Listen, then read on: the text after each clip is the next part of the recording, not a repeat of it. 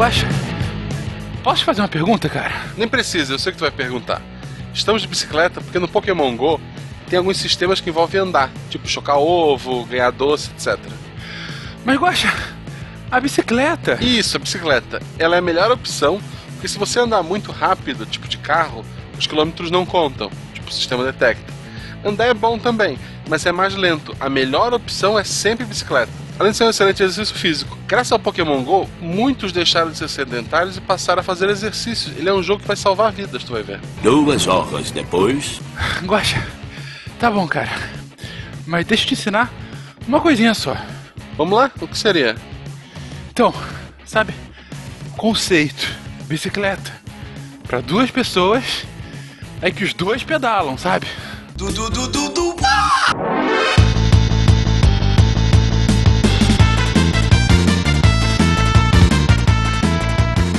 Olá pessoas, aqui é o Fernando Malto Fencas, diretamente de São Paulo. E por mais que tentem fazer intrigas falando que eu não sei andar de bicicleta, isso é uma calúnia. No caso, eu só atropelo algumas pessoas no meio do caminho. Olha que eu tenho fontes fidedignas, nossa, fidedignas e confiáveis de que você não sabe andar de bicicleta. Tudo intriga da oposição. E gente, aqui é o Werther de Vila Velha, Espírito Santo. E quem é mais antigo vai lembrar dessa musiquinha. Pedalando, pedalando, pedalando com a calói. Pedalando, pedalando, a poupança nunca dói.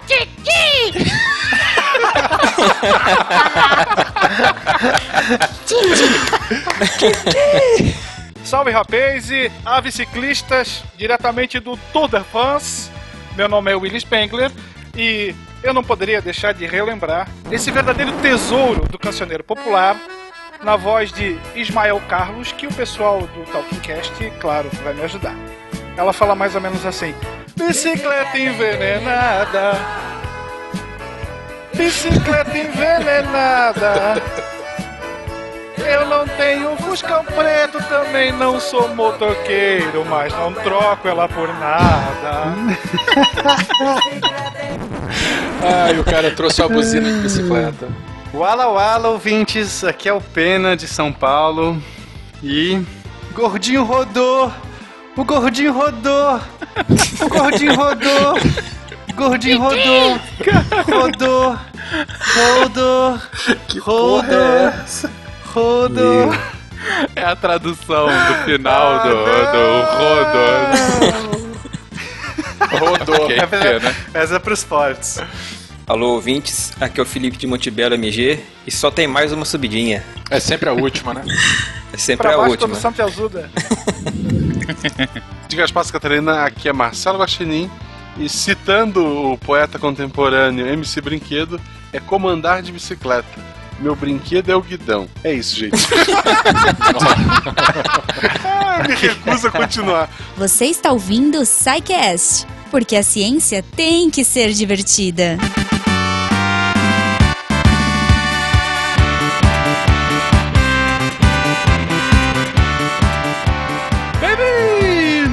Mais uma sessão de recadilhos do SciCast. Eu sou o Fencas. Eu sou o Werther. E aí, grande deus do Wi-Fi, Ai, que ai, ai. devo tal Essa minha companhia? alcunha, cara, ela vai mudar daqui a pouco. Ah, é verdade, é verdade. É. O que, que você tá fazendo aqui no lugar da Jujuba, Werther? Ah, eu tô com vergonha.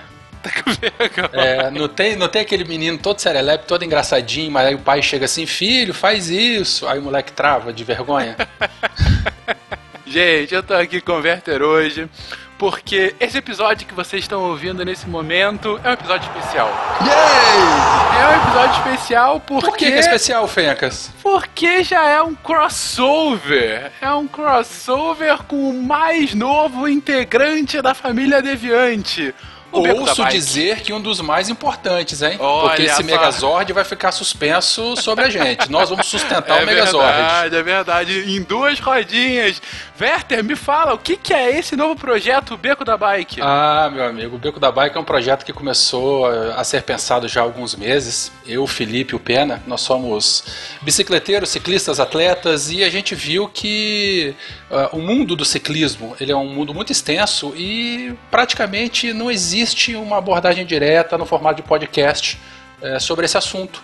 Então a gente vem já discutindo há alguns meses e surgiu a ideia de fazer o Beco da Bike um podcast novo, uma ideia nova, para a gente tentar falar sobre ciclismo. Não necessariamente sobre bicicleta, mas falar sobre o mundo do ciclismo em si. Também das bicicletas, mas falar das principais provas, os principais fabricantes, contar as histórias de cicloviagens, cicloturismo, enfim, é, é, trazer um pouco de Saúde é que interessa, o resto não tem pressa aqui é pra esse mundo nerd. Isso aí, é isso aí. Então, minha boa gente, se você é um ciclista, um bicicleteiro. Ou se não é também, mas gosta do assunto. Um entusiasta, isso. se você quer ouvir falar um pouquinho mais sobre esse mundo, a cada 15 dias, quarta-feira, as quarta-feiras que não vão ter miçangas, vão ter agora a Beco da Bike, não é isso, Beco da Bike, exatamente. O podcast onde todos os ciclistas se encontram. É isso aí, olha só, já tem, já Viu? começou, já tem já, até Já começamos chutando balde. É. Já começamos ladeira acima.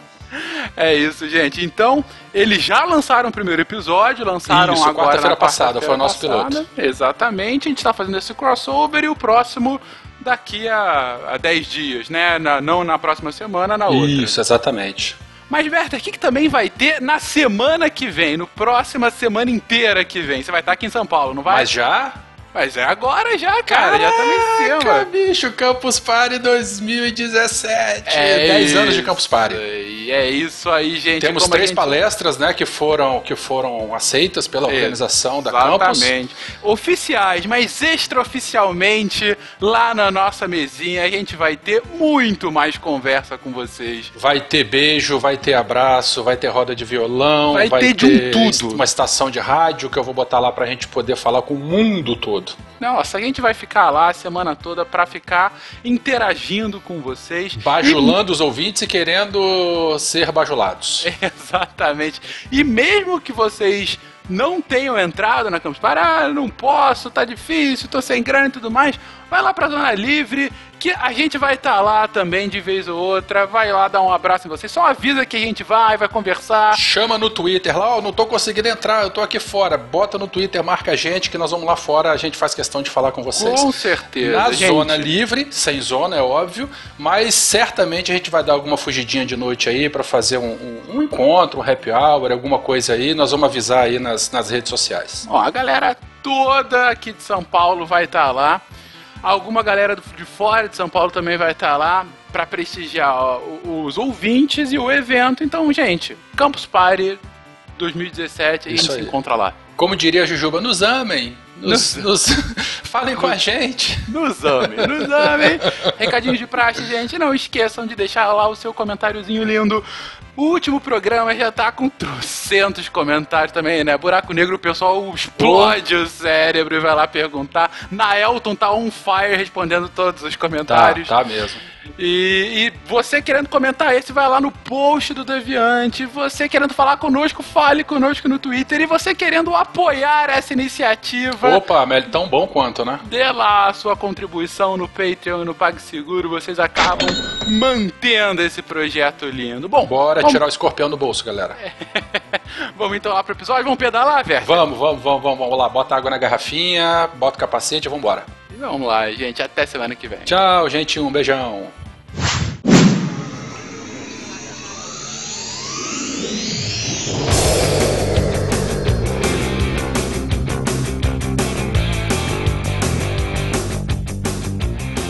A bicicleta, do francês biciclette, que deriva de bicycle, união de bi, dois, com a palavra grega kyklos, roda, é um veículo de duas rodas presas a um quadro, movido pelo esforço do próprio usuário, no caso o ciclista, através de pedais, sendo assim um velocípede de duas rodas. Atualmente, é considerado o meio de transporte mais utilizado no mundo. Mais do que um meio de transporte, na verdade a bicicleta se transformou em um ícone. Vamos ao trabalho, à padaria, passeamos com quem amamos e muitas vezes cansados e doloridos a odiamos. Mas assim como surge um novo dia, nosso amor pela magrela, bailarina, cavalo de ferro, rabo duro e tantos outros apelidos carinhosos sempre se renova.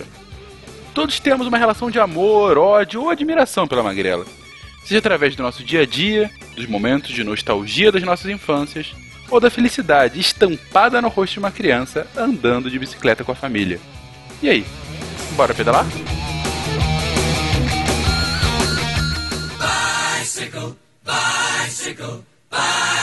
I want to ride my bicycle, bicycle, bicycle. I want to ride my bicycle. I want to ride my bike.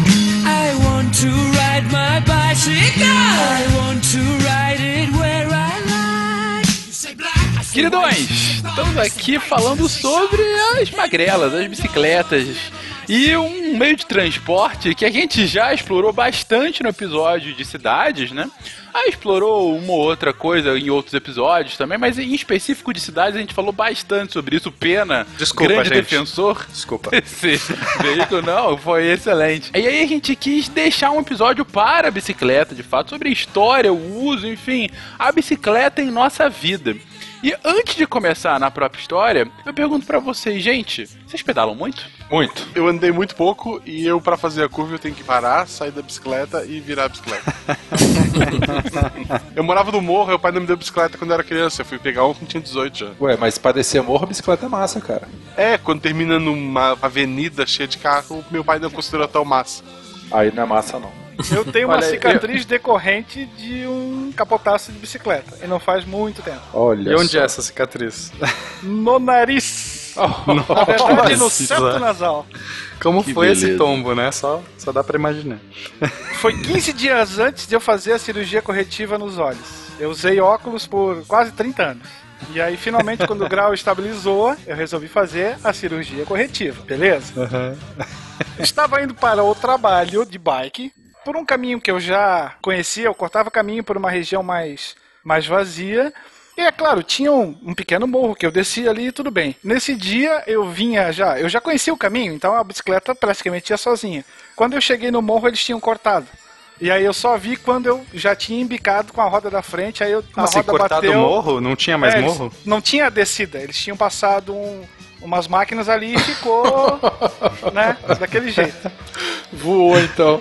E eu usava óculos ainda na época. Nossa. Eu caí, dei com o chifre no, no chão, a armação do óculos cravou no meu septo nasal, assim. Não precisava nem usar mais a, as perninhas atrás da orelha, não precisava. E aí a Caralho. cicatriz tá aqui até hoje. Mas você traumatizou ou continua andando Não, de não, eu bicicleta? ando de bike quase todo dia. Massa, assim que é bom. O pessoal que é mais velho aqui de Gaspar, como muito antigamente, eu não sei quanto antigamente isso tinha, tu tinha pouca linha de ônibus nos bairros, né, ou nenhuma, o principal meio de transporte pessoal ir trabalhar era bicicleta. Empresa grande chega a ter um bicicletário quase, assim, proporcionalmente, bem maior do que o estacionamento para carro. Cabe muito mais bicicleta do que carro nas empresas grandes que a gente tem aqui. Tem um passeio ciclístico aqui, organizado pelo Clube de Diretores Logistas, que tem mais de 30 anos. Não, eu já tô nos 40, tem bem mais, eu já participei desde criança, e é sempre no dia 12 de outubro. Aí eles fazem sorteio de prêmios, tem camiseta pra quem participa. Tu não vai me convencer, eu não vou, tá? Uma camiseta. Tem cachorro quente no fim, cara. Ó, Te espero na linha de chegada, então. Eu ando bastante, né? Que eu vou pro trabalho de bike, mas o Werther garanto que anda por todos nós, juntos, assim. É verdade.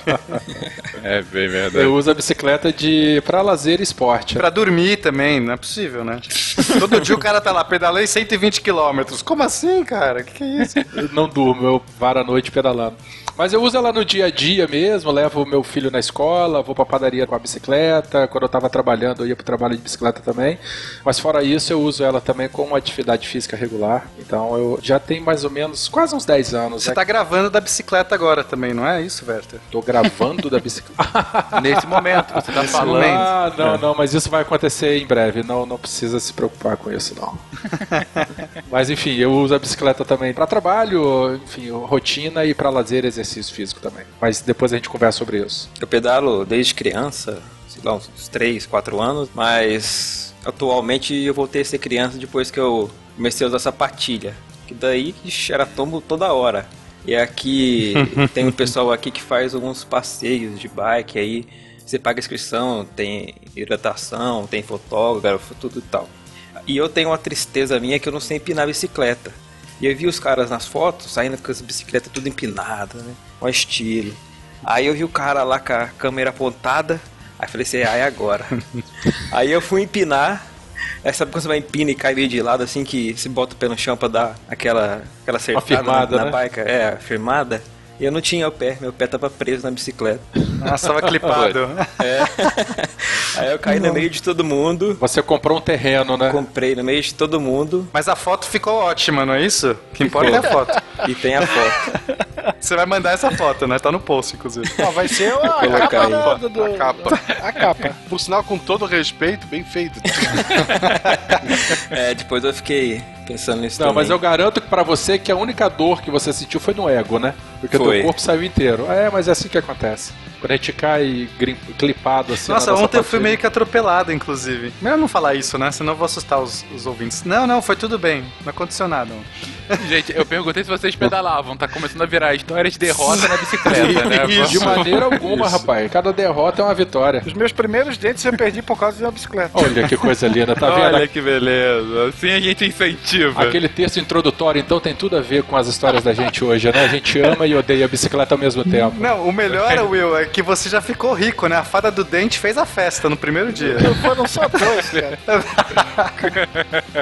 que fosse, né? Mas, gente, pra gente falar sobre a bicicleta, obviamente a gente tem que começar a falar sobre a roda, né? E a gente. Parabéns, parabéns. Vamos começar do começo. A roda, 3 mil anos antes de Cristo. Parabéns, Fake. Mas é importante, né? Pra gente falar de bicicleta. Não, parabéns, parabéns. Não é o início? Costuma ser o início. Porra, é. O Big Bang. Vamos falar da bicicleta. Big Bang. Não, mas é importante porque a gente nunca comentou em nenhum cast, nem no cast de pré-história, nem nada. A gente falou bem en passant sobre a importância da roda na civilização humana. E foi uma revolução tecnológica, uma revolução tão grande quanto o domínio do fogo, quanto a mudança energética. Então, assim, é, é importante a O gente ar-condicionado. O ar-condicionado, hoje em dia, sem dúvida alguma. Então, gente, de onde é que veio a roda? De onde é que veio? Provavelmente alguém viu lá o tronco rolando, o cara viu, pô, o tronco assim é mais fácil de carregar as coisas, e disse, ah, isso dá pra fazer a roda. E tem alguma coisa um pouco mais precisa do que provavelmente alguém? Ah, alguém tava Não, lá, a coisa- William. Assim, a gente tem os registros, os achados, datam aí de uns 3 mil antes de Cristo. Na verdade, as primeiras rodas mesmo datam de uns 3.500 a 4.000 antes de Cristo. Mas eram rodas não para locomoção, eram aquelas rodas de oleiro, que são as rodas usadas para você quando você faz é, cerâmica. Não sei se vocês já viram alguém fazer Sim, sim, cerâmica. Fica rodando. Ghost. Ghost. Patrick Swayze lá fazendo. Ah, nossa, Pegando a Demi Moore por trás. Isso. o cara fazia Ela cerâmica. fazia Enfim. cerâmica, ele chegava e fazia ao redor dela. Ah, e dava Isso, um soprinho, soprava. Ele fazia cerâmica com ela. É, vamos lá. Bom, você tem que pôr uma roda grande pra girar, porque aí quando você colocar a pasta de cerâmica ali em cima e você vai manipulando, ela vai dar um contorno, né? A pasta vai girando e você basta você aplicar algumas forças ali e você molda um vaso, porque ele vai ter um formato cilíndrico. Então essa foi a primeira roda e, e acho que não seria diferente, porque Parece meio idiota, a roda é uma coisa tão óbvia no nosso dia a dia, mas não é algo tão simples de se fazer, né? Até que E- alguém descobriu que se colocar ela em pé dentro de um eixo, dá pra transportar carga em cima dela, né? É, não, isso foi o passo 2, né? Mas assim, só pra você fazer uma roda, porque o pessoal pensa assim, ah, roda é um negócio intuitivo, você põe um negócio pra girar. Não, isso não é uma roda. Não é algo que gira, por exemplo, um tronco rolando. Eles já conheciam troncos que rolavam e até usavam troncos que rolavam pra você transportar ali blocos pesados. Mas isso não é uma roda, porque a característica principal de uma roda é que além dela ter um formato ali cilíndrico, alguma coisa que gira, ela tem que ter um furo no meio e você tem que ter um eixo. E essa é a dificuldade, porque o eixo tem que estar preso num lugar que não gira. Tem que ser uma plataforma, alguma coisa que não gira e a roda gira. Aí você fala assim, tá, mas ainda assim, não é muito fácil de você fazer isso? Não. Se a gente for comparar, por exemplo, a agricultura, ela é de 14, 13 mil anos antes da da Era Comum. A cerâmica já é de 20 mil anos antes da Era Comum. Os caras já faziam cerâmica muito tempo antes de inventar a roda da cerâmica. E o, o por que que demorou para chegar na idade do bronze para você inventar a roda? Para você fazer esse furo na roda para enfiar o eixo, ele tem que ser um furo muito bem feito, ele tem que ser bem redondinho. Se você fizer um furo que não seja bem redondo, bem circular, o eixo que você colocar ali vai dar tanto atrito na hora de girar que a roda vai ser imprestável. Não só isso, né, Pena? O furo ele tem que ser exatamente no meio da roda. Se ele tiver um pouco deslocado, Também não vai servir para nada. ela vai girar descompassada, né? E aí você vai ter mais trabalho de tração pra empurrar. e- Não, vamos nos colocar naquela época. Imagina que você nunca viu uma roda na vida, porque eu acho que é só interessante fazer esse exercício, porque vamos pensar que você não existe roda no seu dia a dia, você nunca viu algo assim. Para você inventar uma roda que não funciona direito, ela vai ser muito inútil. ela não vai te ajudar em nada. Uma roda fora de centro, ou uma roda que não tenha o centro muito bem redondinho, que vai criar tanto atrito que ela nem gira, ela é- não vai servir pra nada, nada vai te beneficiar nesse seu uso. Então, por isso que ela não foi inventada. Mas quando você teve uma ferramenta de bronze, já nesses que você conseguia fazer um círculo bem feitinho ali no centro pra enfiar um outro eixo que tinha que ter o mesmo diâmetro, também você tinha que conseguir ter um ferramental pra gerar um eixo que tivesse mais ou menos o mesmo diâmetro. E aí sim, nesse novo contexto que você põe pra girar aquilo e aquilo gira e não fica travando, não fica girando desengonçado, aí você cria um, nossa, eu tenho alguma coisa aqui, pra que serve? Não sei, porque eu não, não faço ideia o que eu posso fazer com isso. E aí é o salto, fala assim, caramba. Então o primeiro uso foi talvez na cerâmica, que aí já ajudou eles a fazerem os vasos circulares, né, os vasos com uma simetria circular. E aí depois o segundo uso talvez já foi para transporte, que aí você fala assim, caramba, se você põe essa roda de pé e gira, você vê que ela anda sem muito esforço. Ô, Pena, tô fazendo uma pergunta, na verdade, né? Eu vou afirmar aqui, você me diz o quanto que eu tô certo ou errado. Que no começo Uhum. essas rodas também, elas eram meio que maciças, né? Elas não tinham raios. Era como se fossem aquelas rodas de carro de boi, né? Eram várias tábuas Isso, assim, é, as presas por primeiras trás. eram. Né? As então, primeiras eram. E aí teve um salto muito grande depois, aí nós já estamos falando em 1500 a.C., em que os egípcios eles já começavam a fabricar ou desenvolver rodas raiadas. Que ela não é maciça, ela tem raios, não é isso? E é- isso permite a locomoção da mesma maneira, mas torna a roda um pouco mais leve. Tão resistente quanto uma roda maciça, mas porém muito mais leve, mais fácil de trabalhar, não é isso? Perfeito. Você viu que levou uns 1500 anos, né? 1700 anos talvez para você sair da primeira roda maciça para a roda raiada. E a vantagem dessa roda raiada, né, assim, para o público entender, então você tem só o círculo externo, o eixo e do eixo para o círculo externo só saem alguns raios. É tudo vazado, como uma roda de bicicleta. E a grande vantagem é que você tem muito menos peso, muito menos massa nessa roda que gira, então você precisa ter muito menos força para fazê-la girar. Senão você tem que dar um- uma força muito maior para fazer toda aquela massa ficar girando, é um desperdício absurdo de energia. E mesmo depois disso, não serão todas as civilizações que farão uso da roda. Por exemplo, as civilizações chamadas pré-colombianas praticamente desconheciam o uso desse artefato. É só É reforçando verdade. aquilo que o Pena comentou. Por mais simples que te possa parecer aquilo ali funcionando, é extremamente difícil de você fazer e mais, fazer com que ela seja operacional, com que ela tenha uma função. O que o Werther também comentou, vou fazer o buraco mais no canto, não vai funcionar. A área em que eu habito é formada por terraços, é uma área acidentada. Vai ficar difícil você subir e descer sem freio. Como é que faz? Como é que não faz? É, Né? pros incas, por exemplo, é inútil, né? Porque eles vivem nas Exatamente. montanhas, eles não vão fazer uso. A gente tem o, o cast lá sobre os povos pré-colombianos, que isso é até explicado, né? Provavelmente a roda foi inventada, mas o cara caiu de cima do morro antes de contar pra alguém. É verdade. Então não fica o registro, né? E isso é bom porque, como foi falado, a roda ela ajudou muito na evolução do, do ser humano, assim, darwinista mesmo. E como o freio foi inventado muito depois, ela foi selecionando as pessoas. É um bom ponto. E bem, então daí a invenção da roda e desde então a gente teve pouca evolução em cima desse desenho, né? Bom, a roda continua sendo roda nesses últimos 1500 anos. Ela continua sendo uma roda raiada, ela pode ter uma armação, um aro em volta dela para que o atrito, para que as forças de desgaste não ataquem os raios. Então, por exemplo, ele pode danificar só o ar externo, mas não atacar a estrutura da roda. Mas isso tudo ainda em madeira também, madeira envergada e assim por diante. Então, assim, passa-se muito tempo e agora nós vamos falar em torno aí de 1850, 1860, quando o design da roda permanece mais ou menos a mesma, aquela roda raiada com aro externo que protege a estrutura toda, mas a partir dessa época a gente já tem o emprego do aço, do arame propriamente dito, e a partir daí a gente tem uma infinidade de outros usos aí para as rodas como a gente conhece. Ou seja, o desenho permanece o mesmo, o que está mudando são os materiais para tornar ela mais eficiente. Uhum. Exatamente. É, teve roda com couro para fazer essa proteção, um couro em volta também, que foi bastante usado, mas aí depois apareceram os metais. E aí você consegue ter uma estrutura muito forte com o uso dos metais por um peso relativamente pequeno. Depois desse aro protetor aí feito de metal, bem mais recentemente, aí nós vamos ter o revestimento de borracha, mas isso a gente vai falar ao longo do cast aí um pouquinho mais para frente. Mas bem, a gente tem então a invenção da roda, seu uso já para transporte em diferentes meios. E aí A bicicleta. A bicicleta veio de Da Vinci, gente? Blá, Há blá, controvérsia. blá, blá, blá, blá.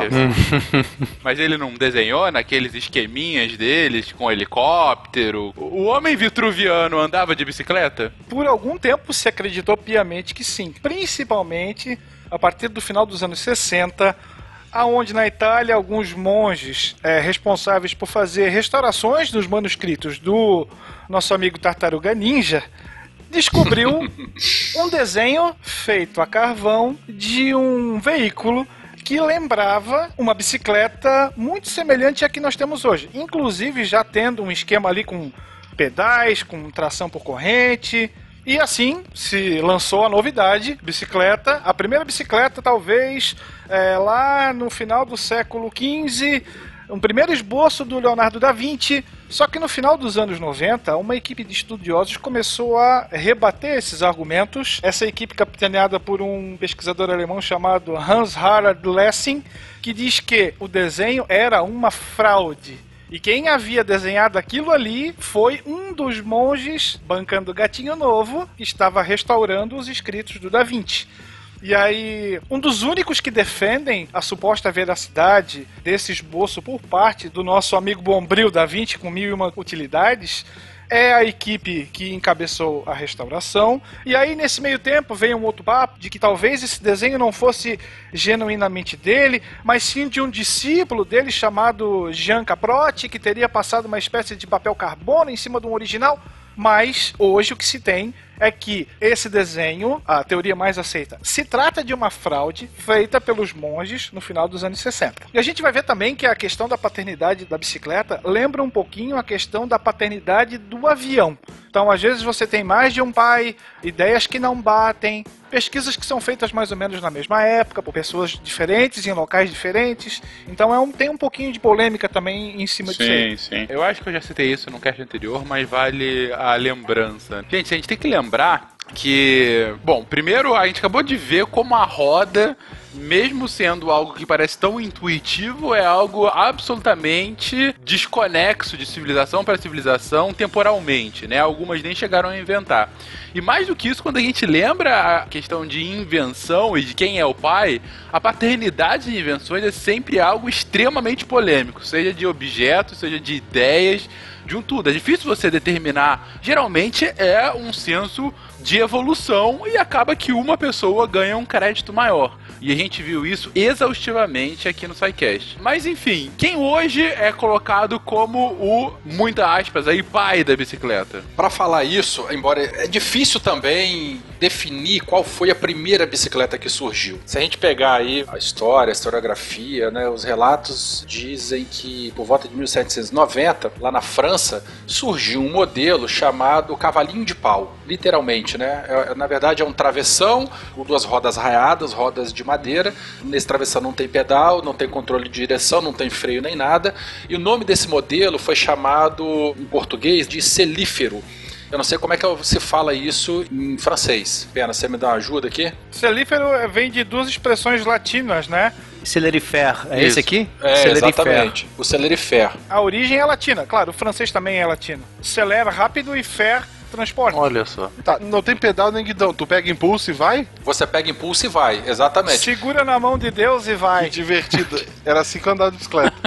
Então, a gente conseguiu resgatar uns vídeos aqui também, que tá linkado no material complementar do post, de um artesão aí do sul do país em que ele construiu uma réplica desse celífero e ele mostra como é que é andar com esse instrumento, na verdade. A gente não pode dizer ainda que é uma bicicleta propriamente dita, porque não tem controle de direção e não tem pedal, tá? Ah, mas até aí o skate também não tem nada disso, né? Não, com o skate você tem controle de direção, pô. Você tem o. Não, então, mas eu digo, ele tem um controle de direção com esse negócio, assim como o skatista também. Se você tombar de lado, você vira, assim como o skate. Se você tombar de lado, você vira e cai no chão. O que eu quero dizer é, o skate tem tanto controle de direção quanto esse negócio. Se você virar de lado, você vira o Felipe. O skate você controla direitinho, você faz curva. Com o celífero você não consegue fazer, cara. Mas você é proficiente no celífero, velho. Você não é, cara. Você falar que não dá. Olha só. O Pena tá dizendo que ele pega o selinho e vai no Ralph desse, ele dá umas manobras muito doidas. Você fica puxando assim a frente dele e jogando de lado, assim, né, pra fazer curva. Werther, experimento mental. Você está no futuro e aí não tem skate no futuro, você encontrou um exemplar escavado de um skate. Assim como você viu esse celífero aí. Você olha aquele bagulho e fala: Ah, o cara era rudimentar, ele conseguia no máximo ir pra frente e pra trás. Você nunca ia imaginar que o cara conseguia fazer todos aqueles giros. Você não queria imaginar. Agora, você pega esse celífero e vai falar que o cara não podia fazer isso também? Ah, Bom. garoto. Tudo bem, então eu vou reformular. Não é tão intuitivo assim, mas pode ser, quem sabe, que os caras conseguiam fazer. O Pena está dizendo que a evolução humana envolve abandonar o skate. Porque no futuro não saberemos o que ele faz. Verdade. Alienígena. Fica a dica. Não, desculpa, skatistas, amo vocês. A palavra certa, eu acho que é celerífero. Vocês estão falando celífero, pode ser que depois alguém encheu o saco aí. É, celerífero. Não vai, não vai, ninguém liga. É uma bicicleta com seguidão, ninguém liga pra essa porcaria. Todos os especialistas de celerífero vão mandar e-mail pra gente. Onde vocês ouviram celífero até agora era celerífero, tá, pessoas? B-C-C-L-T-A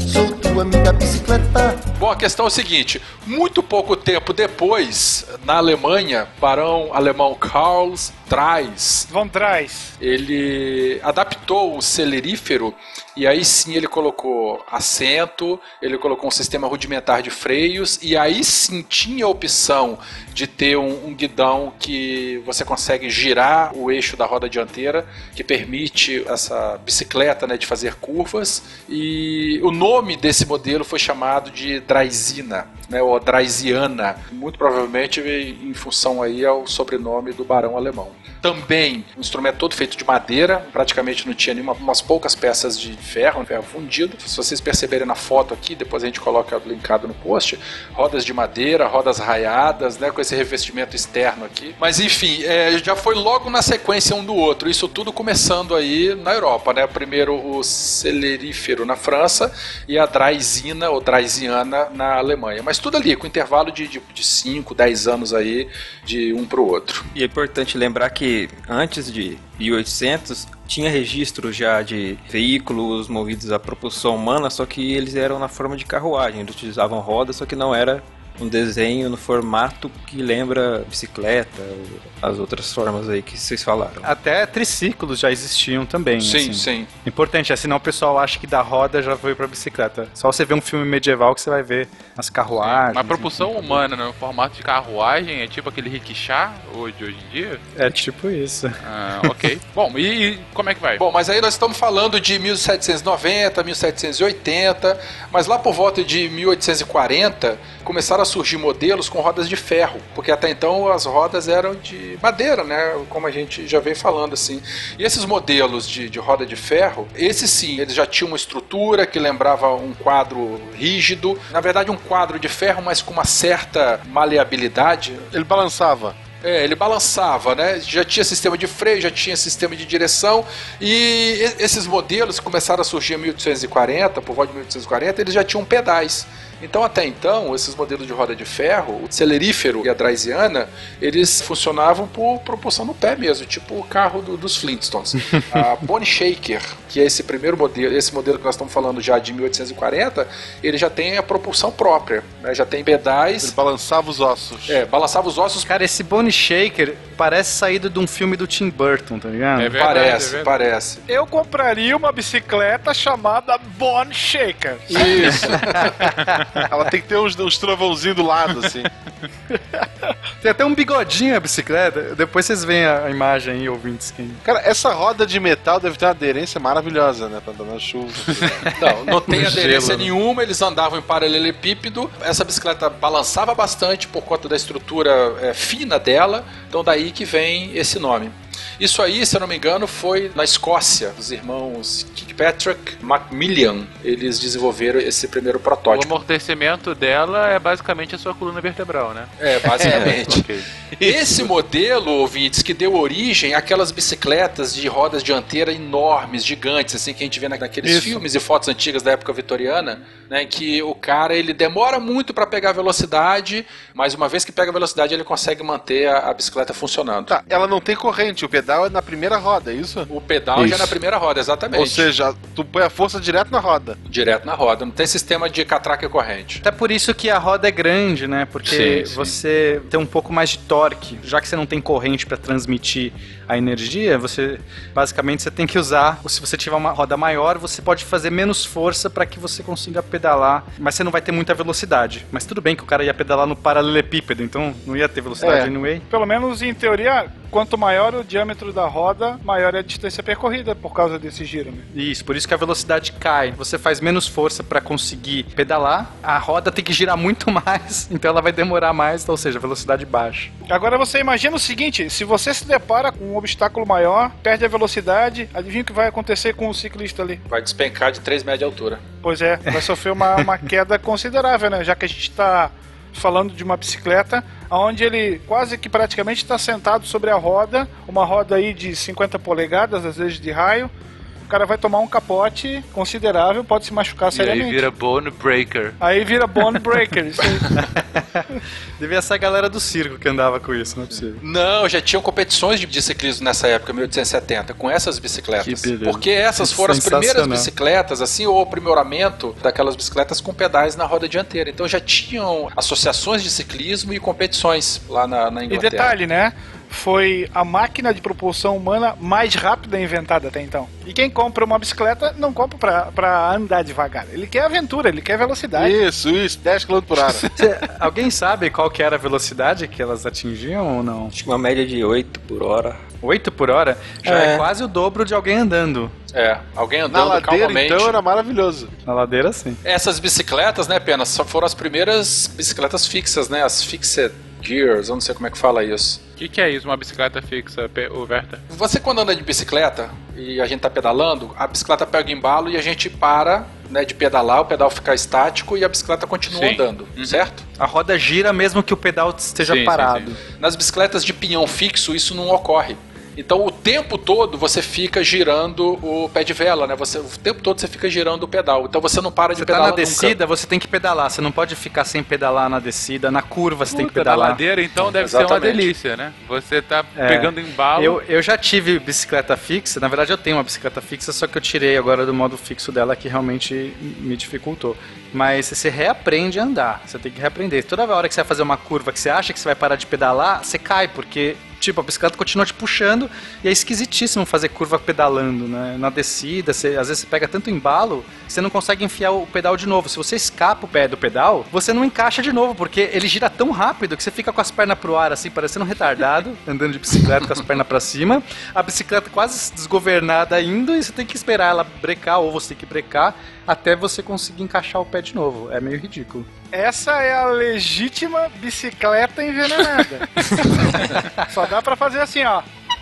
Se os ouvintes prestarem atenção, quando a gente vai fazer uma curva na bicicleta, a gente pega o embalo e, e para o pedal. Só que a gente para assim, eles paralelos, assim, né, ao asfalto, né? Então a gente consegue fazer a curva e deitar. Uma bicicleta fixa, dependendo do ângulo que a gente entra, o pedal ele continua girando e ele bate no chão. E aí é caixão e vela preta. É. Você tem que aprender a fazer curva Exatamente. de novo. E as bikes fixas têm uma característica marcante que muitas delas não têm freio, né? O freio é o- a própria perna do ciclista. Aí é quem gosta de viver na loucura, né? Yolo É. total. Porque você pode frear no pedal. Tecnicamente, se você força o pedal ao contrário do movimento da, da roda, da bicicleta, você trava a roda. Só que não é assim freio. Isso é tipo, um- vai freando bem devagar. É um negócio muito louco. Pra você dar uma marcha ré num carro Eu- acelerando. É, Isso, isso, é. aí, exatamente. Com a sua perna. É bem bizarro. Você faz um esforço do caramba e não freia rápido. Então, quer dizer, Que beleza. sei lá, melhor você pôr um Uma freio. pergunta ali. básica. Pena, por que você tem uma bicicleta assim? É um estilo de vida. Caçador de emoção. Eu comprei muito barato essa bike, queria testar. Paguei 350 reais. Não existe esse preço, assim, pra você comprar uma bicicleta. Arruma uma bicicleta dessa pra mim na Campus Party pra eu poder comprar e trazer uma pra Vila Velha. Não, tem uma favor, história tá? muito legal, mas depois eu conto essa história que senão vai consumir metade Ela, do cast. ela foi toda entalhada, toda imóvel. né? O Vert tem que voltar pra Vila Velha numa Bone Shaker, né? Com aquela roda gigante. Não, eu prefiro ir pedalando pra São Paulo, que eu vou a favor do e vento. cartola, cartola e fraque. Cartola e fraque. né? Castola e fraque, bem lembrado, isso aí. E com um cravo no bolso. Acho importante falar uma coisa, você não vai parecer também que ela é só ruim, não é não. É, ela tem várias vantagens. É, primeiro que a eficiência da pedalada é muito maior, é quase 100%, porque você não tem nenhum catraca, nenhum pinhão que vai perder eficiência na pedalada, então você já pedala direto, você não tem delay na pedalada. E a segunda grande vantagem é que você tem muita agilidade. Como você controla o pedal para frente e para trás, você consegue fazer manobras e fazer curvas e fazer certos artifícios que você não conseguiria. Você pode inclusive pedalar de costas. Você consegue andar de costas nessa bicicleta se você tiver uma habilidade absurda. Porque é tudo que eu quero quando eu vou andar de bicicleta. Então é um conceito de pedalar diferente, mais urbano, mais estiloso, mas eu não me adaptei porque, enfim, não funcionou pra mim. Você não tem estilo. O cara pilota a bicicleta com monóculo, hein? É bem hipster mesmo.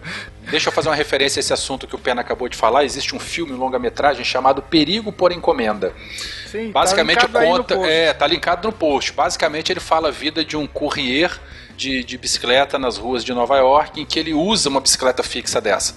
Então essa questão de agilidade, essa questão de frear, enfim, a questão da manobrabilidade da bicicleta, tudo aí tem nesse filme. Então, ouvinte que tiver curioso, o link tá no post e assista isso aí depois. Uma última referência. Googlem aí futebol de bicicleta. Aí vocês vão entender o que, que uma bicicleta fixa faz. Os caras são ninjas na bicicleta, que eles têm que ir pra frente, pra trás, eles têm que é, jogar futebol com uma bola batendo com a bicicleta. Aí vocês vão Mas aí entender. o gol de bicicleta não tem aquela plástica. Puta merda, olha o Higgs, olha o Higgs. Aí não podia deixar Todo passar. gol é de bicicleta, né? Quicou, quicou, o William deu de bicicleta. ok. Voltando aqui, a gente tá aqui com bicicletas com rodas gigantescas, você a 3 metros de altura e quebrando seus ossos. Qual foi a primeira bicicleta nesses moldes mais modernos nossos mesmo? Com rodas similares, com um pedal que não seja na própria roda? Onde que isso começa? Bom, isso aí começa por volta de 1880 com o modelo Hoover.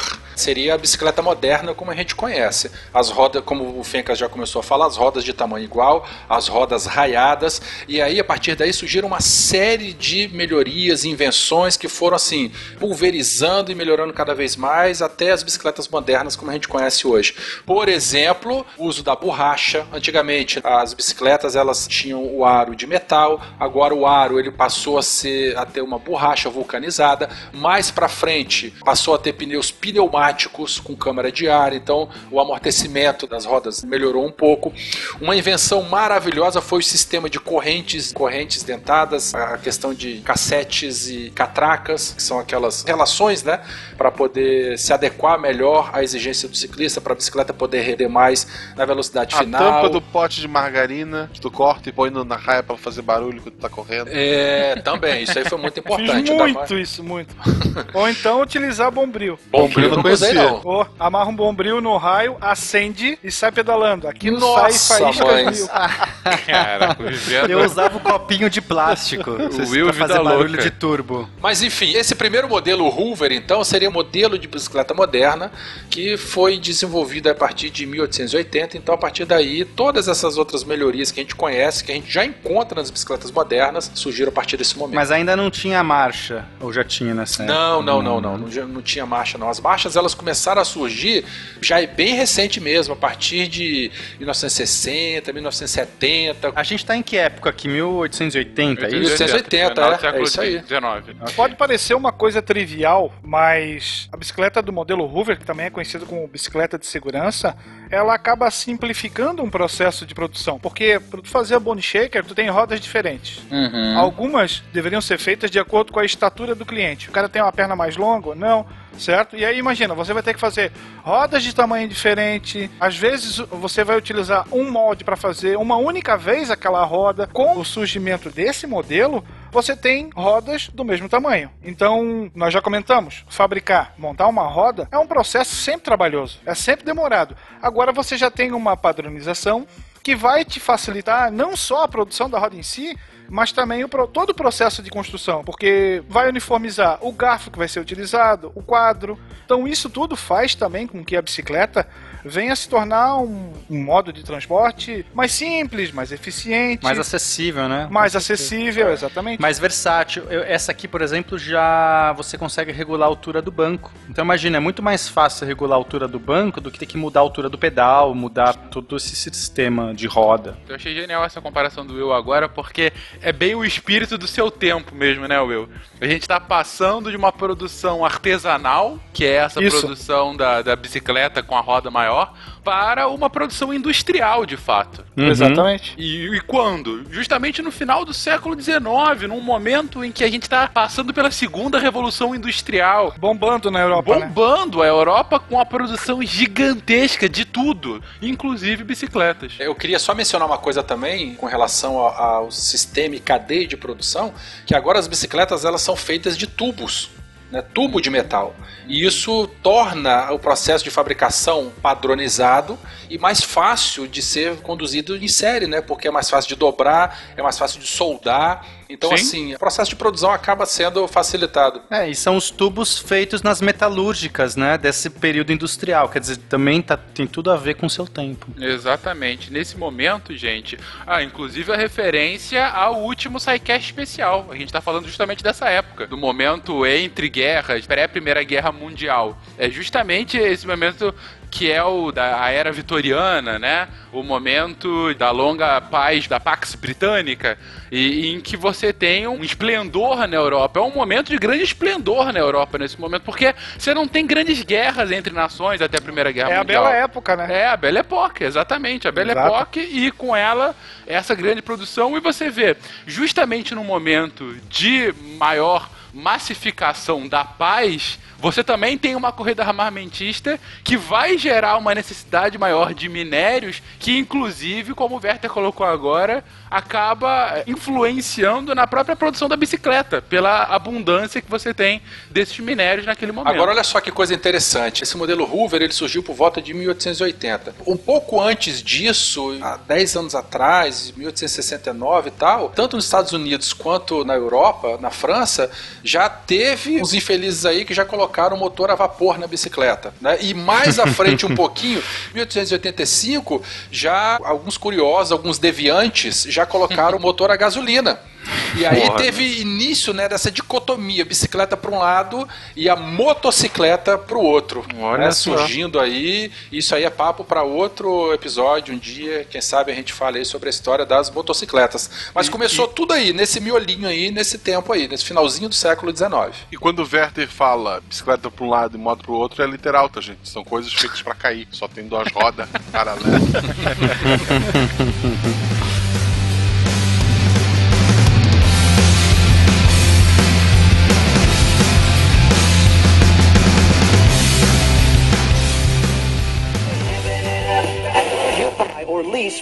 Bem-vindo à Rádio 2.0. Monetize conteúdo em áudio, anuncie, ouça, presencie o nascimento de um mundo feito de som. cloudradio.com.br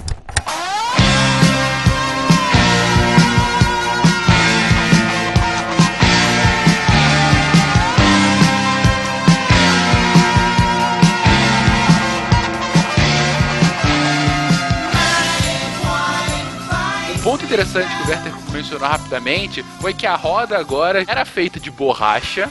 E isso ajudava, inclusive, no amortecimento. E aí eu até fiquei pensando, pô, realmente, você tem uma roda de madeira em que todo o balanço do paralelepípedo lá da Escócia ia direto na madeira e direto na sua espinha, né? Chacoalhava os ossos, literalmente. né? Exatamente, você não tinha o que amortecer. Então, no mínimo, só com uma roda que tenha um pneu, que tenha uma camada de ar aí, essa câmara de ar já vai dar al- algum, não tô falando muito, mas já vai dar algum alívio. E mais ainda se você tiver amortecedores que vão vir depois, e tudo mais.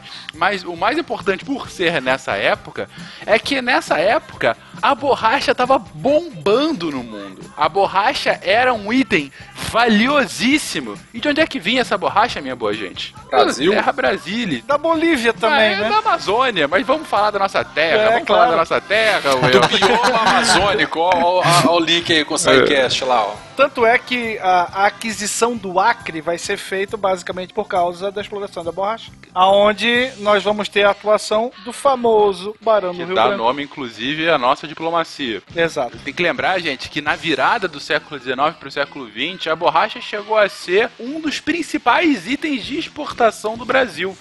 Você vê pela relevância que ela tinha no mundo. Era um momento em que o petróleo já era conhecido, já começava a ser explorado, mas ainda não tinha os plásticos ainda difundidos. Então a borracha era muito utilizada onde a gente usa os plásticos hoje. E inclusive em grandes produções industriais. Olha aí, mais uma vez, também na bicicleta. A partir daí, a gente tem essa dicotomia, motocicletas por um lado, que na verdade são bicicletas movidas a motor a gasolina, e as bicicletas propriamente ditas. Né? E então a gente tem desenvolvimento de, novamente, materiais, design, novas pesquisas, a diferenciação de diferentes tipos de bicicletas. Então aqui, né, a partir do final do século XIX aí, início do século XX, a gente já tem as bicicletas de lazer, as bicicletas de velocidade, as bicicletas de todo terreno, e isso aí acabou sendo esmiuçado ou pulverizado cada vez mais para cobrir um- diferentes nichos aí de utilização desse instrumento. né? Uma dúvida, gente. Vocês sabem se a bicicleta chegou em algum momento a ser utilizada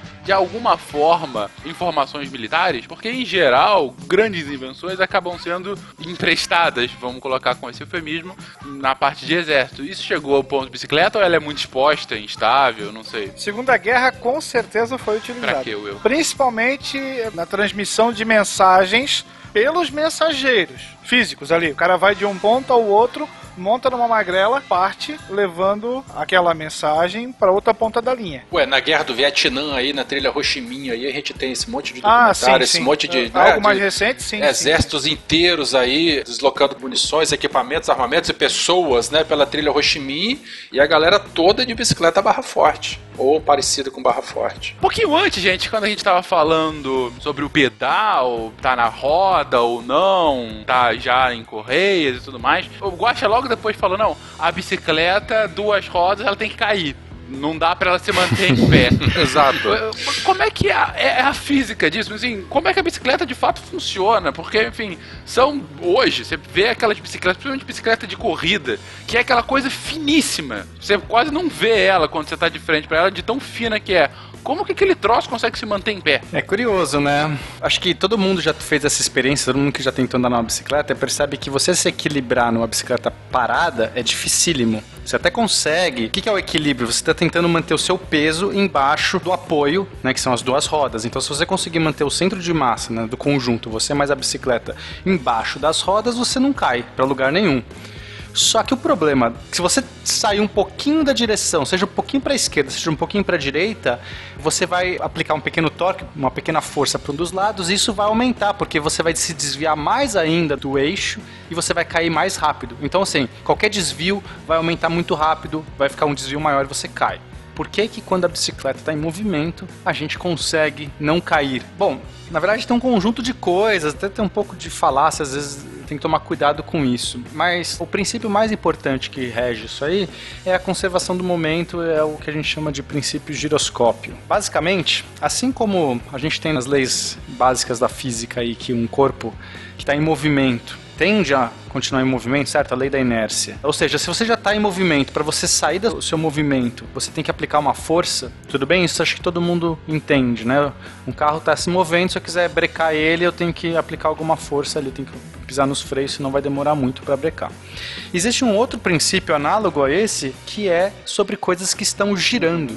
Coisas que estão girando tendem a continuar em giro, naquele mesmo giro, naquele eixo, naquele mesmo plano de giro, a não ser que você faça uma força para tirar aquilo daquele eixo de giro, tá? A gente chama isso de conservação do momento angular. Então, se eu pegar alguma coisa que gira, sei lá, eu posso pegar um cadarço no tênis e giro o tênis pelo cadarço. Pego uma bolinha, prendo no fiozinho e giro essa coisinha. Agora eu tenho uma coisa girando. Essa coisa girando, ela vai tender a ficar girando, né? Com essa velocidade, com esse momento, com essa direção principalmente. Então, se eu tentar mudar o plano de direção girando de um jeito, de repente você quer mudar, em vez de girar vertical, quero girar horizontal, você já fizeram esse teste? Não sei, eu já brinquei muito com essas Pega uma coisa que fica girando, agora você tenta mudar o eixo, tenta girar ela horizontalmente. Você vai ver que é difícil. Não é tão simples, porque ela resiste um pouco. Você tem que fazer uma força maior. Tem um brinquedo também, que é um giroscópio, você compra isso aí. Tem um rolamento dentro de uma casca, você fica fazendo um movimento com a mão, você põe isso dentro de uma mão, e esse rolamento interno começa a girar e chega a velocidades absurdas, tipo 5000 RPM. E aí, depois que ele tá se movendo muito rápido, você tentar mudar a posição da mão é dificílimo. Não sei se alguém já brincou com esses giroscópios assim.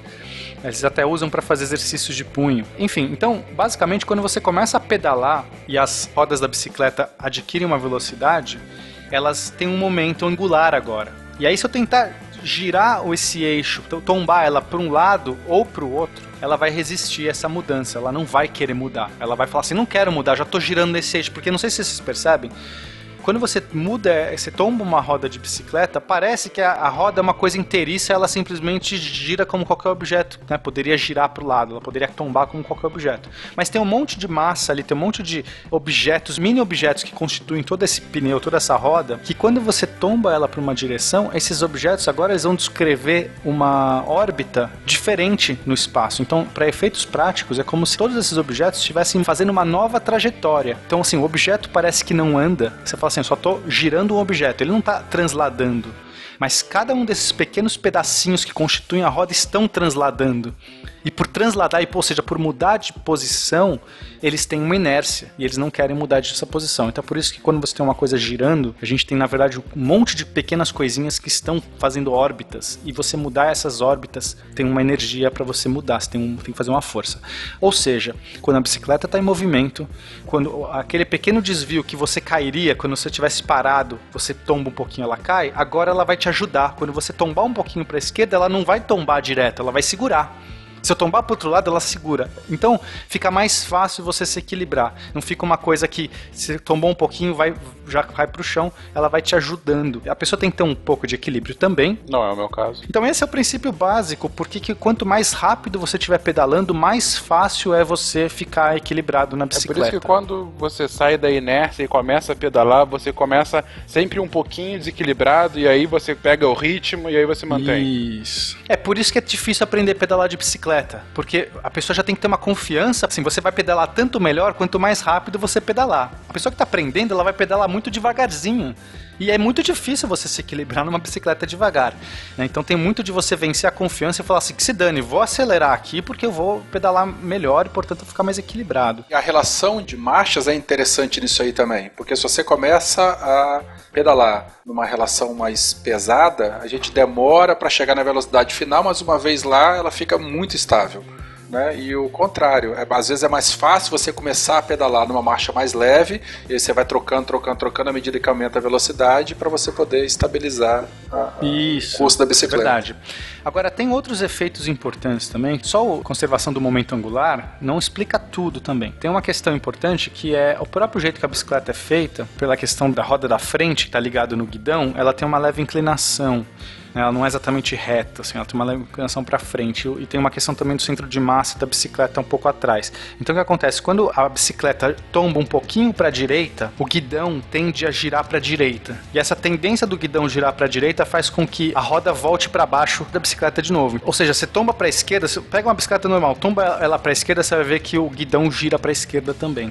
E então isso ajuda, principalmente se você está pedalando sem mão. Quem já pedalou sem mão sabe que você está lá equilibrado, mas se você estiver desequilibrando, você gira um pouquinho, você consegue direcionar a bicicleta, você consegue de fato mudar de direção numa bicicleta sem mão. Só brincando com esse equilíbrio. Você cai um pouquinho para a direita, ela vira o guidão para a direita. Cai um pouquinho para a esquerda e você fica se equilibrando também ali. Então tem esse outro efeito que é importante. Se fosse ao contrário, a relação seria mais difícil de pedalar. Se você tombasse a bicicleta para direita e o guidão virasse para esquerda, dá para você fazer uma bicicleta assim, mas ela é inútil. Ela não vai ser boa, não vai facilitar a pedalada. Também tem uma outra questão que quanto mais rápido você tá, como está se deslocando na horizontal, você está andando muito para frente, também pequenos desvios que você der no guidão e no seu equilíbrio, você vai estar caminhando bastante. Para você conseguir corrigir essa questão de você conseguir ficar embaixo da bicicleta. Então, mesmo que não tivesse o efeito giroscópio na brincadeira, mesmo que, sei lá, a bicicleta não tem nada girando ali, fosse um foguete que está indo para frente, ainda assim isso ajudaria, porque pequenos desvios que você está fazendo são grandes a ponto de você conseguir corrigir rapidamente o desequilíbrio. Não sei se está claro. Esse último não. Resumindo, ela foi feita pra cair. É isso. O que eu quero dizer é o seguinte: se você tiver uma bicicleta indo muito devagar, você virar um pouquinho para a direita, ela vai demorar para entrar debaixo dela mesma, porque ela está indo muito devagar.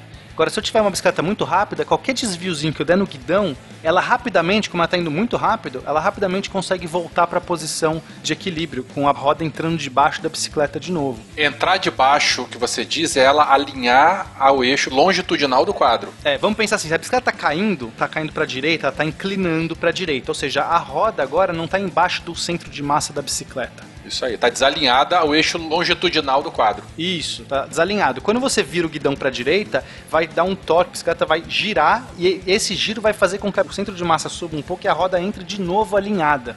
Ficou mais claro agora? Não deu. Então quer dizer que quanto mais rápido você tiver, mais rápido ela volta ao normal. Ao normal, tipo, você não cai, né? Isso. Posição equilibrada da bicicleta vertical. Exatamente. Então, qualquer desvio que você der, você vira um pouquinho o guidão, ela tá indo tão rápido que ela já percorre esse caminho para chegar de novo embaixo dela e alinhar. Então quem não quer cair, corra de bicicleta. Porque daí quando cair vai ser mais épico. Acho que é isso. Se, se deu para entender. Deu, deu, deu sim. Se você pegar uma bicicleta qualquer e pôr ela pra correr sozinha, sem ninguém pedalando, ela fica de pé. Agora pega uma mesma bicicleta e trava o guidão dela. Tipo, não deixa o guidão girar. Põe um, um jeito que ela não trava. E empurra, ela cai. E as duas estão em movimento, as duas estão girando. A diferença é que não tem esse efeito do guidão tombar sozinho e ficar realinhando, fazendo essas microcorreções. E essas microcorreções ajudam, inclusive, quando você está pedalando porque é intuitiva, ela meio que vai te assessorando. Você não sabe pedalar, não sabe fazer um negócio, ela te assessora ali, girando pra você o guidão sozinho. Então é por isso que o bêbado não cai, porque ele anda tudo cambaleando. É, bêbado deixa a bicicleta guiar e ela vai bem. Voltando um pouquinho aqui pra história, a gente explica então como a bicicleta moderna acaba se consolidando no início do, do século XX. Mas aqui no Brasil, quando é que a bicicleta, como a gente conhece, chega em terras tupiniquins? Elas chegam no final do século XIX, justamente trazidas pelos imigrantes que para cá se dirigiam. Então nós vamos ter algumas cidades aonde nós vamos ter um grande fluxo de imigrantes se dirigindo e aonde as primeiras bicicletas brasileiras vão aparecer, como Curitiba, São Paulo, Porto Alegre, Manaus também. Essa época a gente tem bastante influência europeia, tem influência francesa, o Brasil recebe bastante essa influência. Acho que a bicicleta acaba vindo também nessa influência. E a evolução é rápida. A bicicleta ela começa a chegar em 1960 e em 1969, então quase 10 anos depois, já começa a ter cópia né, de modelos, alguns artesãos ou mecânicos, eles começam a reproduzir esses modelos importados, mas basicamente permanece assim durante bastante tempo. E aí lá para 1930 já, bastante tempo depois, quase 60 anos depois, em que a, com a industrialização do Brasil um pouco mais desenvolvida, aí assim a gente começa a ter surgimento de algumas grandes marcas aí de ciclismo. E o boom mesmo começa ali no período da Segunda Grande Guerra, porque você não consegue mais importar as peças que você precisa. Então, obrigatoriamente você vai ter um estímulo à fabricação nacional. Não era um item prioritário e ao mesmo tempo você tinha uma demanda e também um momento pós-guerra em que há um sentimento mais de industrialização brasileira. A gente está falando aí já de JK, um pouquinho antes, talvez? Um pouco antes com Vargas, e até porque, assim, nós temos que ter em mente também que essas primeiras bicicletas eram artigos bem caros. Então, somente pessoas de posse é que poderiam ter poder aquisitivo para adquirir um veículo como esse. Então, no início era realmente um veículo de elite. Exatamente. E já na era Kubitschek, ela já começou a ser considerada como um veículo de pobre. Porque a gente vai ter um incentivo à abertura de estradas, um incentivo à fabricação de automóveis, e aí aquele veículo que antes era tido como elitista, as bicicletas, começam a sofrer aquele estigma e aquele rótulo de um veículo para as classes mais baixas ou mais pobres. Passa a ser o veículo de pobre. Bem interessante quando tem essa mudança cultural, de fato. Quando você tem a dificuldade de você obter o bem. Faz sentido de um ponto de vista mercadológico, mas ao mesmo tempo, que coisa tosca, né? Só por conta da disponibilidade.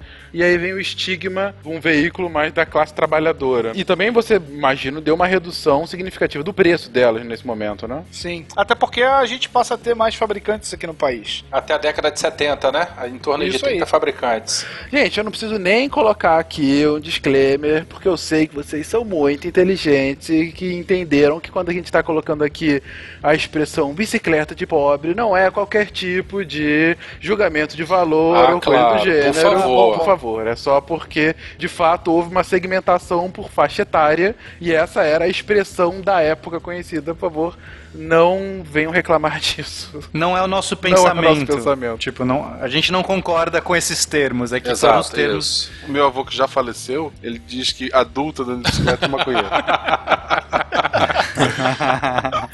Excelente. Então pulverizou o mercado, grandes fábricas produzindo, mas uma coisa interessante é que a partir da década de 70 e 80, praticamente duas grandes empresas que fabricavam os quadros, fabricavam os componentes, elas se consolidaram no mercado nacional, que são as famosas aí Caloi e Monarch. Não esqueça a minha calói. Não esqueça a minha Caloi. Com a Caloi a poupança nunca dói. né? Isso aí são, são bordões aí que eu e o, e o Will, nós somos mais velhos, nós somos mais ou menos dessa época aí, nós crescemos, né, acompanhando aí o desenvolvimento desse monopólio das bicicletas aqui por essas duas marcas aí, Monarch e Caloi. Tanto é que nessa época o grande presente para as crianças no Natal, normalmente, era ganhar uma bicicleta. E era ganhar uma Caloi. Sim. Porque houve uma segmentação também no mercado nacional Isso. em que a Monarch ela começou a atuar mais para o Nordeste, eh, a Caloi Sul e Sudeste, e aí a Caloi ela começou a ser considerada bicicleta de rico, porque ela começou a desenvolver a Ceci com cestinha, bagageiro. A Caloi 10 surgiu nesse período, que era aquela bicicleta speed de marcha toda incrementada através de inspiração europeia e americana, né? enquanto a Monarch ela ficou muito forte com a Barra Forte e aquelas outras bicicletas de carga, bicicleta de pobre. E aí isso segmentou o mercado nacional dessa maneira aí nessa época aí na década de 70 e 80. Só que a partir de 85 mais ou menos já começou a surgir também, enfim, várias influências. Começaram a surgir as BMX, aquelas bicicletas pequenininhas de aro, acho que 14 ou 16, eu não lembro. As Caloi Cross, Calói Cross e BMX. é isso aí, Caloi Cross e BMX, que também era o sonho de consumo de toda molecada nessa época. Ah, eu tinha uma BMX. Nossa, eu lembro dela. Muito em função dessa época, começo e meados da década de 80, por conta do ET e por conta dos Goonies também. Todo mundo que viu ET, pelo menos quem viu na época, eu lembro claramente disso, que a hora em que a molecada começa a voar com ET, todo mundo fugindo da polícia, né? E com ET na cestinha de uma, de uma Caloi Cross. Aquilo lá, a molecada saía do cinema pro desespero dos pais, alucinado, querendo comprar uma bicicleta Eu quero daquela. uma Caloi Cross, eu quero voar. Mas assim como o helicóptero do Falco não funcionava. É verdade. Talvez a cena mais icônica da bicicleta no cinema é justamente essa do ET, do menininho ali que passa na lua, com o alienígena ali na cestinha. E eram extremamente caras esses modelos, tanto a BMX quanto a Caloi Cross era um artigo de luxo pra molecada. Nessa época eu tinha uma monareta usada. A monareta era aquela que dobrava o quadro, inclusive, né? Não, essa é a berlineta. Berlineta, eu já tive a berlineta Meus também. primos tinham uma berlineta. Eu tinha uma monareta. B-C-C-L-T-A Sou tua amiga bicicleta E a partir dos anos 90, com a abertura das importações lá no governo Collor, nós começamos a ter justamente bicicletas importadas chegando ao Brasil. Então você tem novas marcas, uma qualidade um pouco melhor, e essas gigantes nacionais começam a ter as suas estruturas abaladas. Então elas vão precisar manobrar de outras formas para tentar se manter na crista da onda. Uma das coisas que eu acho mais legais desse tipo de episódio, gente, aí até uma pequena conversa com você, querido ouvinte, é justamente como a gente está pegando um item, né, um objeto que é a bicicleta, e você vê o desenvolvimento dela ao longo da história, é nesse momento que você consegue identificar exatamente o que a gente chama de história dos comuns, que é como que os grandes fatos afetam o seu dia a dia. Porque assim, é muito interessante a gente estudar uma grande guerra, transições econômicas, grandes movimentos e tudo mais, mas o que importa pra gente no dia a dia mesmo é, ok, mas o que, que isso me afeta? É a história local e a história do cotidiano. Exatamente. Então você consegue ver na história mundial da bicicleta, na história brasileira da bicicleta, como que esses grandes movimentos que a gente está explicando têm essa consequência imediata nesses pontos. De repente, a abertura econômica, que foi um fator macroeconômico brasileiro super importante no governo Collor, depois no Itamar e no FHC, tem um impacto na venda de bicicletas, vai impactar a indústria nacional de bicicleta e vai afetar você que não vai comprar mais uma Caloi para comprar uma, não sei qual é o nome de marca de bicicleta internacional, que compete com a Caloi. Mas o ponto é, você é afetado por conta disso, por conta desses grandes movimentos. E é isso que a gente está querendo enaltecer também nesse episódio. Desculpa, gente. Eu estava muito emocionado prestando atenção nisso. Então, nessa mesma levada da década de 90, com essa expansão, a chegada de novos modelos, a indústria nacional tendo que se adaptar a essas novas realidades, competições começaram a ocorrer e a gente sabe que no ciclismo, né, as competições elas são grandes vitrines para as marcas, para os atletas, não só para a bicicleta, mas para todos os acessórios, todos os componentes, tudo aquilo que está envolvido. Então, realmente teve um grande salto aí do ciclismo no Brasil. Surgimento de novas modalidades como mountain bike, que são aquelas bicicletas com suspensão, sistema de câmbio, pneus com cravos. Aqui no Brasil a gente chama de mountain bike e em países de língua portuguesa essa modalidade é chamada de BTT, PT bicicleta de todo terreno, que particularmente para mim faz muito mais sentido, mas o modelo mountain bike é isso aí, aquela bicicleta com a suspensão, peças mais reforçadas, mas ao mesmo tempo peças mais leves, porque até então, vale lembrar que as bicicletas eram feitas de ferro ou ligas metálicas muito pesadas para aguentar o tranco. Mas com o desenvolvimento ou com a grande expansão das competições, obviamente que aquela pessoa que tiver uma bicicleta mais leve né, e um atleta mais preparado, ele vai chegar primeiro, vai chegar na frente, vai chegar mais alto, vai descer mais rapidamente. Então também teve um grande salto tecnológico dos materiais utilizados. Até então as bicicletas eram feitas de ferro.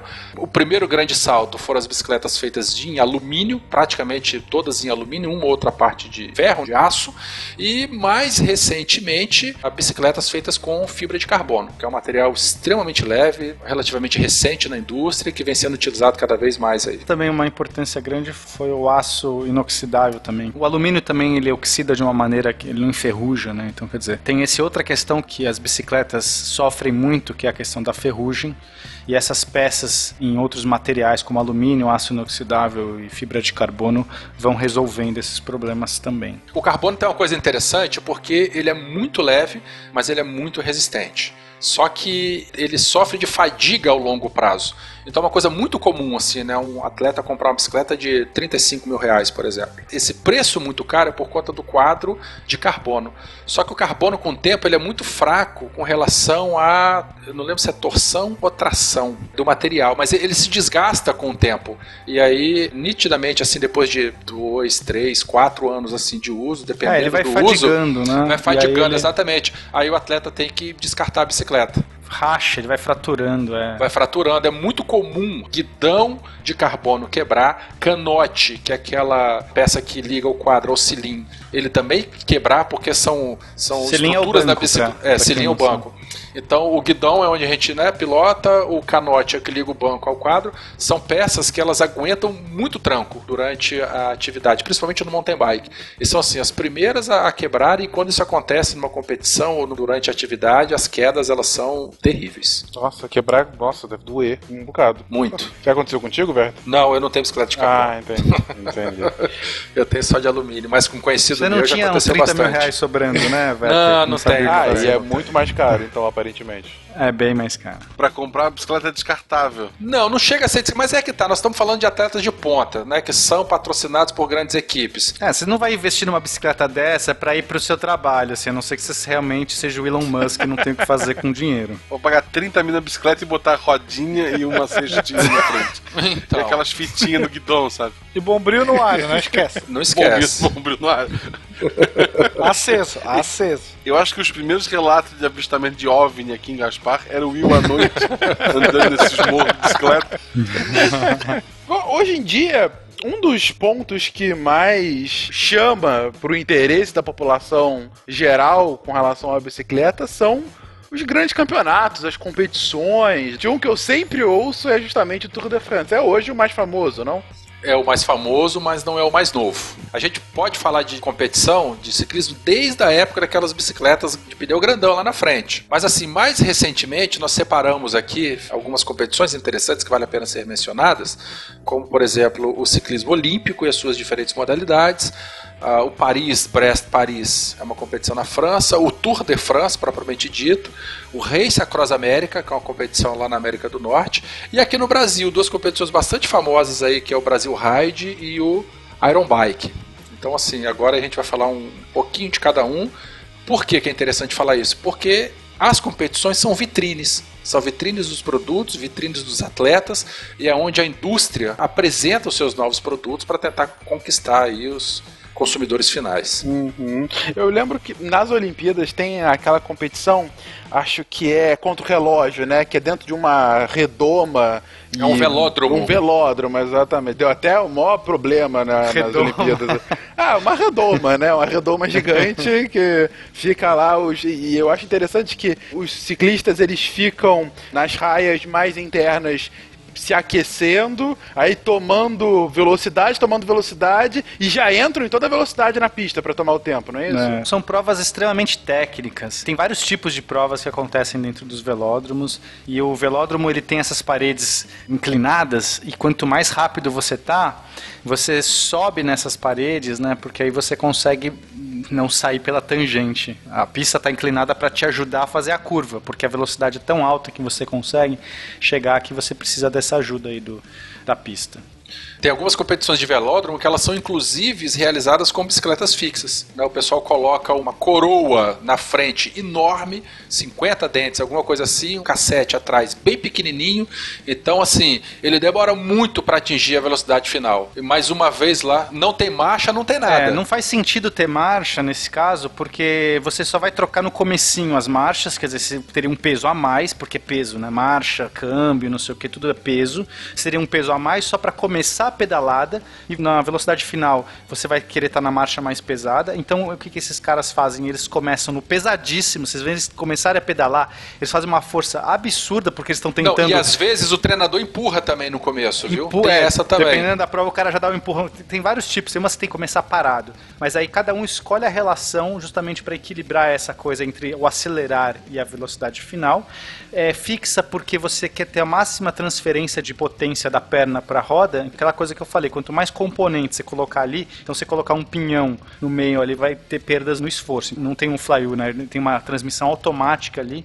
E aí por isso que eles usam fixa. Não porque eles querem pedalar de costas, né? É, e assim, o, o pessoal que gosta realmente de, bicicleta vê esses competição de Olimpíadas, escambau. Eu acho mais legal ver o pessoal começando. O cara com a rodinha lá, correndo. Não, inclusive, vocês estavam comentando, a gente já volta aqui para as competições, mas vocês estavam comentando daquela primeira bicicleta, aquele que teve inclusive do celerífero. Eu lembro que eu vi um vídeo, não faz muito tempo, da galera aprendendo a andar de bicicleta mais ou menos num instrumento assim que não tinha pedal. São as bicicletas de equilíbrio. Esse tipo de bicicleta ela é muito comum na Europa, criancinha pequena. Bicicleta bem pequenininha, não tem pedal, ela tem guidão em que a gente consegue direcionar o movimento. Mas basicamente pega impulso com o pé, igual o carro dos Flintstones. Uma vez acelerada, o molequinho vai. Patinete.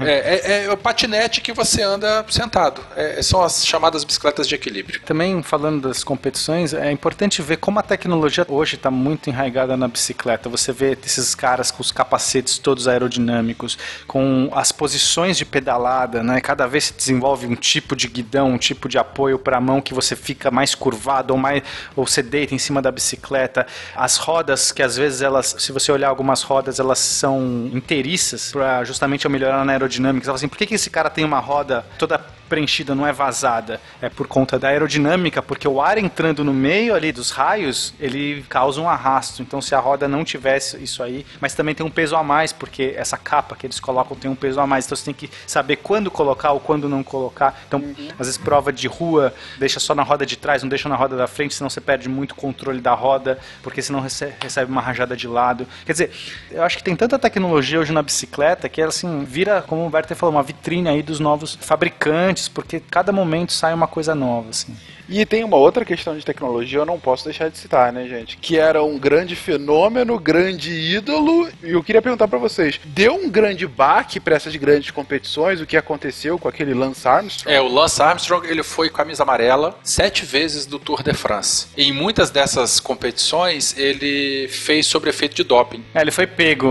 É, ele foi pego. Um dos que foi pego, né? É, Enfim, as más línguas dizem que muita gente lá se dopa. Ah, a gente falou bastante sobre isso naquele cast sobre Olimpíadas 2, que a gente tava falando sobre doping e tudo mais. Infelizmente, a gente tá falando de esportes de ponta e as pessoas usam todos invariavelmente de algum jeito ou de um outro jeito. E não bastasse o doping biológico, hoje em dia já vem acontecendo também o doping mecânico. Então, assim, lembra que as bicicletas elas são feitas de tubos, e então dentro do seat tube, aquele tubo principal vertical da bicicleta, o pessoal coloca motorzinho ali, elétrico, que ele Sério? ajuda. Sério, cara, é o doping mecânico. Às vezes tem competição de ciclismo internacional que as bicicletas elas têm que passar por raio-x para poder ver se não tem um motorzinho lá dentro. Caramba, É tenso. caraca. Não. Esse é o doping mecânico. O primeiro caso de flagra de doping mecânico aconteceu ano passado, 2016, numa competição, eu acho que da Europa, eu não lembro, não lembro Que aonde. horror, cara. Sério? Se eu não me engano, foi uma ciclista belga, inclusive, que foi pego. É o chamado doping tecnológico, né? É. Meu Deus do céu, que coisa, Eu cara. comentei mais cedo do, do camisa amarela, que o Armstrong, ele foi o camisa amarela sete vezes no Tour de France. É, isso é uma mística, né? Mu- Muito linda. O Tour de France, depois que a gente aprende o básico das regras, a gente acompanha a competição de uma maneira diferente. Basicamente, a gente tem é, quatro categorias ou quatro formas de pontuação diferentes. No Tour de France, os ciclistas eles correm em equipes, então existem provas contra relógio em que toda a equipe tem que chegar junta num determinado percurso e aquela que faz em menor tempo ela ganha aquela etapa ou a prova mesmo de quem chega primeiro. Não necessariamente toda a equipe tem que chegar junto. Mas basicamente a gente tem um camisa amarela o camisa branca o camisa verde e a camisa de bolinhas. O camisa amarela o- no Tour de France, perdão, são 21 etapas que ocorrem circulando a França, o território francês, passando por planícies costeiras, campos internos, os Alpes, o Pirineus e tal. É uma competição muito bonita. O camisa amarela é aquele ciclista que ele faz o menor tempo acumulado em todas as etapas. Por exemplo, de 21 etapas, vai somando quem fez em menos tempo acumulado, esse é o camisa amarela. Esse seria o campeão máximo do Tour de France. É a águia. Bom, não sei como é que é o nome que você dá. Mas é é, uma o, águia. é, bom, é, pra mim o, o- o camisa de bolinhas é mais difícil. Eu como observador, que eu já explico daqui a pouquinho. É, ofusca a visão, bolinha não rola, né? O camisa branca, ele tem o mesmo significado do camisa amarela, mas ela é disputado por ciclistas com menos de 25 anos. A gente sabe, né, que à medida que a pessoa vai ficando mais velha, o seu rendimento naturalmente cai. né? Então, assim, enquanto camisa amarela é o ciclista que fez o menor tempo somado de todas as etapas, o camisa branca, ele é o ciclista de 25 anos que preenche esses requisitos. E é muito interessante porque a camisa amarela, ela vai mudando ao longo da etapa. Na primeira prova da temporada, o ciclista que fez em menor tempo, né, no primeiro dia, no segundo ele está com a camisa amarela. Mas às vezes nesse segundo dia alguém foi mais rápido com ele. Então no terceiro dia a camisa amarela mudou. Então ao longo do É mês bom de que lá julho, vem essa camisa, né? é bom. Então, ao longo do mês de julho, que é quando ocorre o Tour de France, a camisa amarela ele tá em diferentes Já tá listas. marrom a camisa amarela. O Armstrong ele foi o campeão máximo do Tour de France em sete vezes. Camisa branca eu já falei. A camisa verde, quem chega na verdade primeiro em cada etapa é o sprinter, o cara que chega primeiro de todos os locais, sem levar em consideração a soma dos tempos. E existe o camisa de bolinhas, ele é dado para o escalador.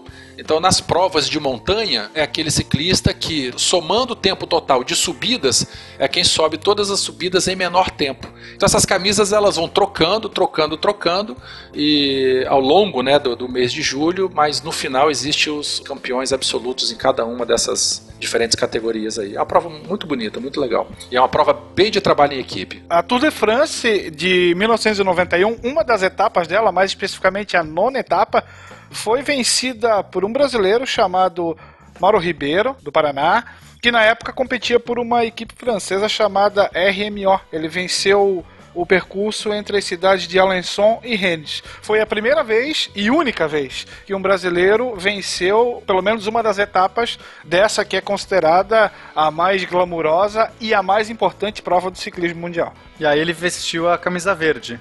Cara, eu não sei se foi a verde ou a amarela dessa etapa. Ou verde Ah, e ver- amarelo. verde e amarelo, né? Brasileiro. Exatamente, com bolinha azul. Ai, ai, ai.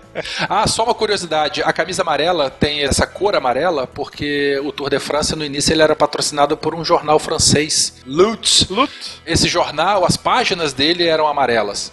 E aí, como ele era o principal patrocinador, a comissão organizadora quis fazer um agrado, então ele colocou a camisa mais importante da cor das páginas do jornal. Gente, vocês estão vendo que bicicleta em si é um assunto bem vasto. A gente tentou fazer vários meandros aqui com uma espinha dorsal histórica e aí puxando diversas facetas, digamos assim, mas ao mesmo tempo é um assunto extremamente apaixonante. Você vê em específico nesse programa como o Werther, o Pena, o Felipe, que são grandes, ávidos amantes da magrela, eles se posicionam, eles contam suas histórias, eles falam disso.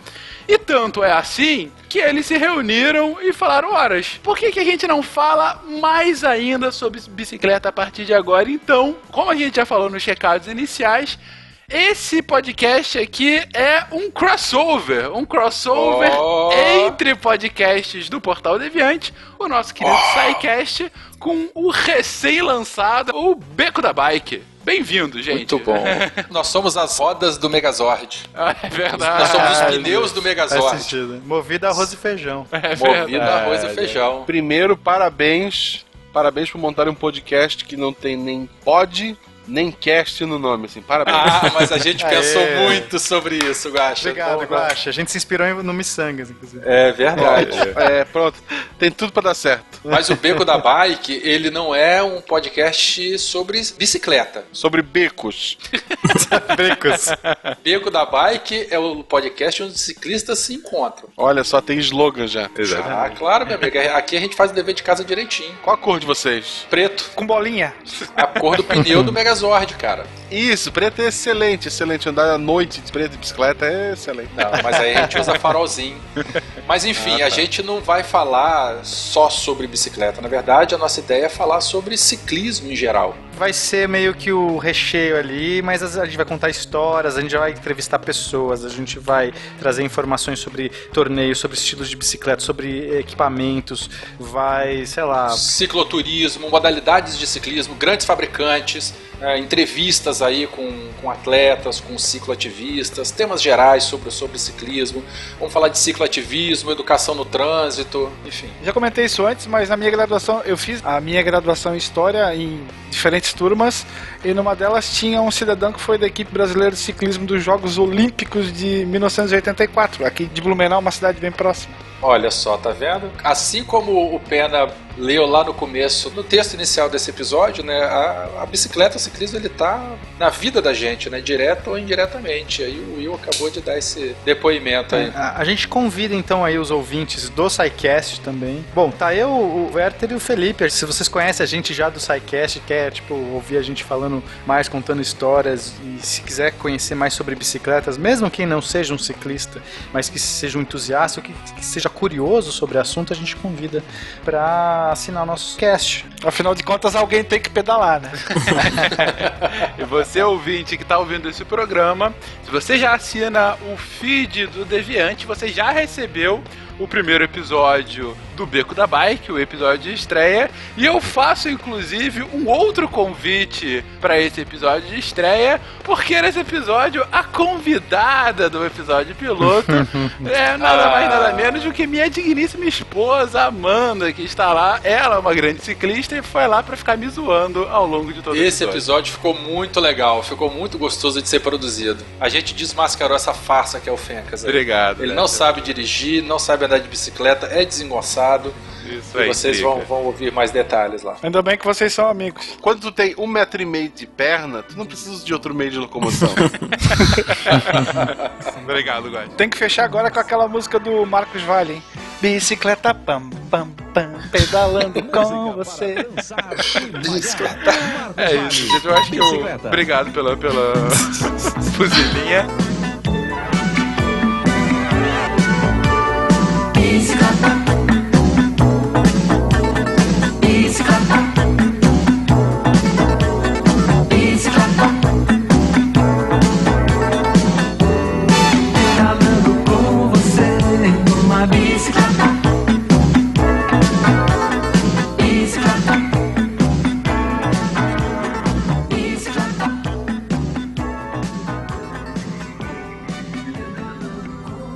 Se a ciência não for divertida, tem alguma coisa errada. Tem que ser divertida. A coisa mais divertida que tem é a ciência.